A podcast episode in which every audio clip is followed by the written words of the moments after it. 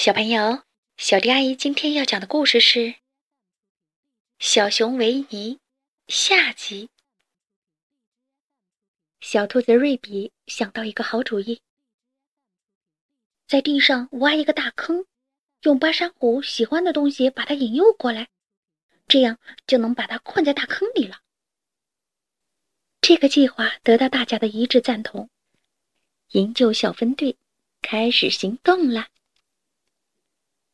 当其他朋友都忙着四处寻找巴山虎喜欢的东西时，维尼和小猪已经带着自己的工具出发了。他俩要完成这个计划中最重要的部分，找一个最适合的地方来挖坑。很快，他们就在一个绝妙的地点挖好了一个大坑。接着，他们在坑上放着一块布，在布的四个角上。放着四块大石头来固定，最后还在布的中央放了一个大大的蜂蜜罐作为伪装。瞧，多么自然的陷阱啊！同时，跳跳虎正计划独自一人去捉巴山虎。没过多久，他就遇见了慢腾腾的伊尔。跳跳虎兴奋地招呼伊尔一起去。还没等伊尔同意，跳跳虎就开始行动了。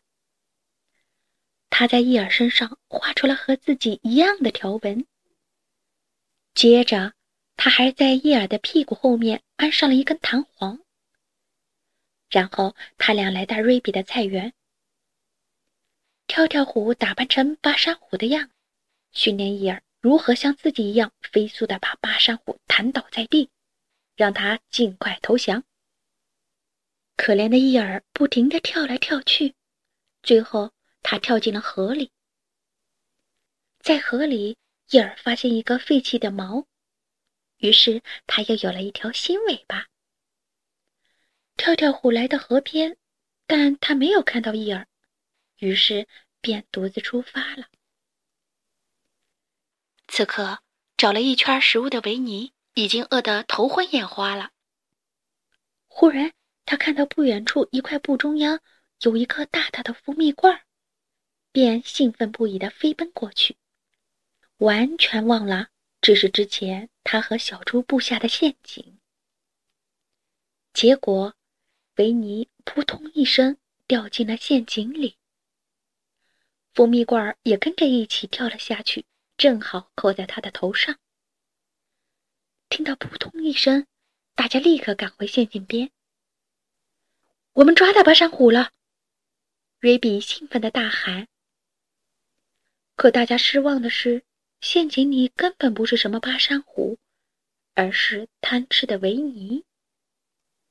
这时，伊尔也来了，他向大家展示他的新尾巴毛。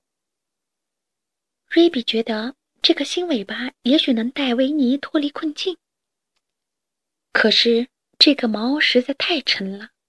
所有的朋友都被他拽进了大坑，只有小猪被甩在了半空中。突然，袋鼠宝宝小豆想起罗宾有一根跳绳，于是小猪赶紧去罗宾家拿绳子。小猪出发了，他勇敢地走进大雾弥漫的树林。路上，他发现卡在树枝上的红气球，又是拉又是扯。总算把气球拽了下来。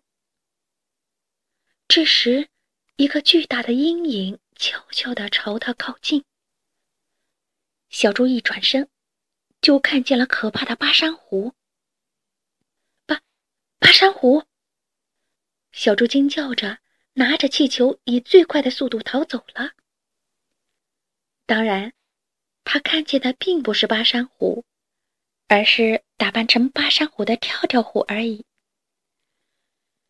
幸好气球带着小猪飞了起来，很快就飞到了大坑附近。这时，跳跳虎使劲一蹦，猛地向小猪扑了过去，结果他俩都摔进了大坑里。等灰尘散开，大家总算安心了。原来追着小猪的是跳跳虎，可是怎么才能逃出陷阱呢？猫头鹰又开始讲他的家族史了。维尼发现猫头鹰讲出的词语都掉在地上，变成了字母。于是他用猫头鹰说出的字母搭了一座楼梯，扑哧扑哧的爬了上去。哇，我们可以出去了！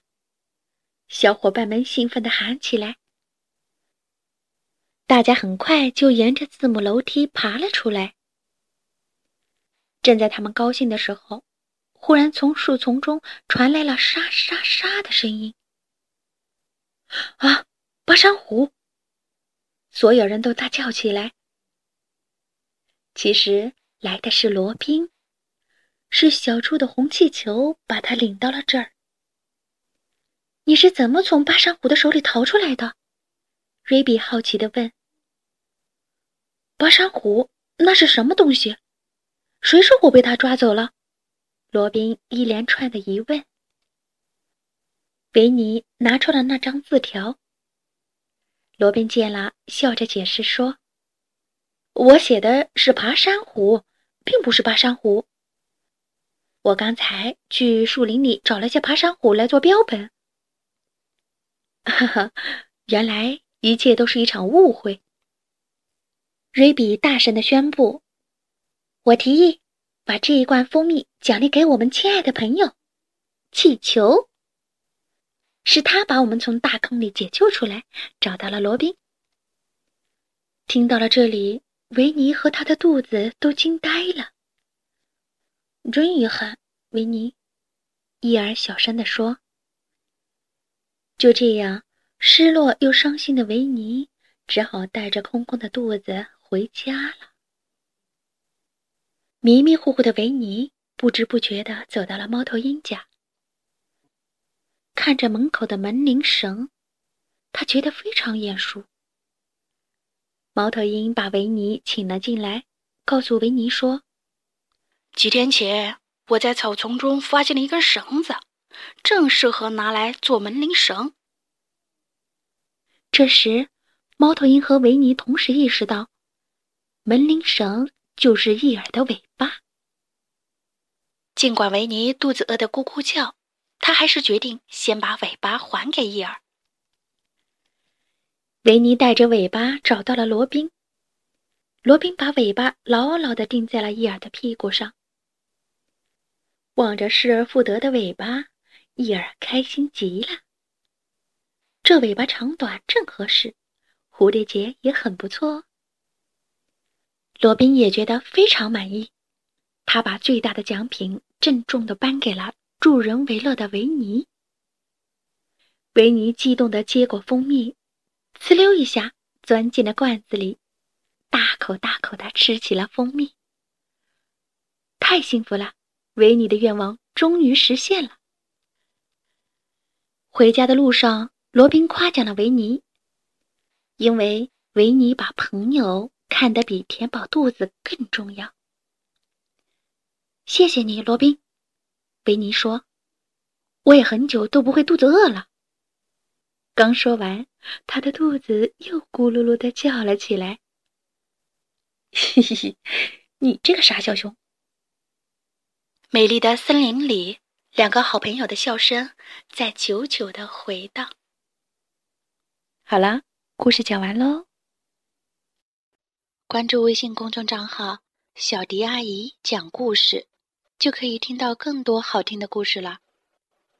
接下来，我们一起听一段好听的音乐吧。